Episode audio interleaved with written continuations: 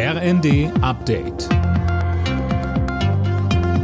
Stündlich neu. Auf den Punkt informiert. Ich bin Dirk Jostes. Guten Morgen.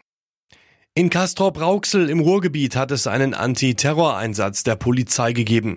Dabei wurde ein 32-Jähriger festgenommen. Er soll sich verschiedene Giftstoffe besorgt haben, um einen islamistisch motivierten Anschlag zu verüben. Auch der Bruder des 32-Jährigen wurde festgenommen. China beendet nun auch seine rund dreijährige Abschottung zum Ausland. Für Einreisende gilt seit heute keine Quarantänepflicht mehr. Sie brauchen nur noch einen negativen Corona-Test. Weil aber die Corona-Zahlen durch die Decke gehen, rät das Auswärtige Amt von nicht notwendigen Reisen nach China ab. Bundesaußenministerin Baerbock hat bestürzt auf die jüngsten beiden Hinrichtungen im Iran reagiert. Sie will den Druck auf Teheran nun weiter erhöhen. Nanjo Kuhlmann berichtet.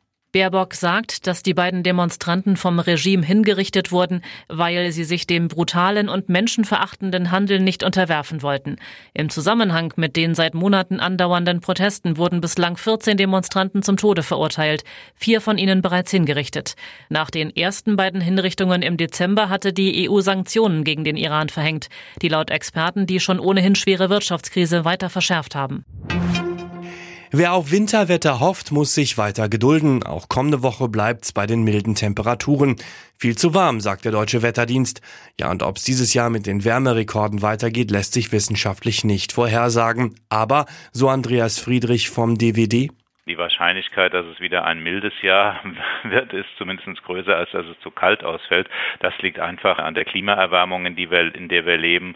Das heißt, wir haben öfters Rekorde nach oben, die gebrochen werden, als äh, ganz selten mal einen Rekord nach unten.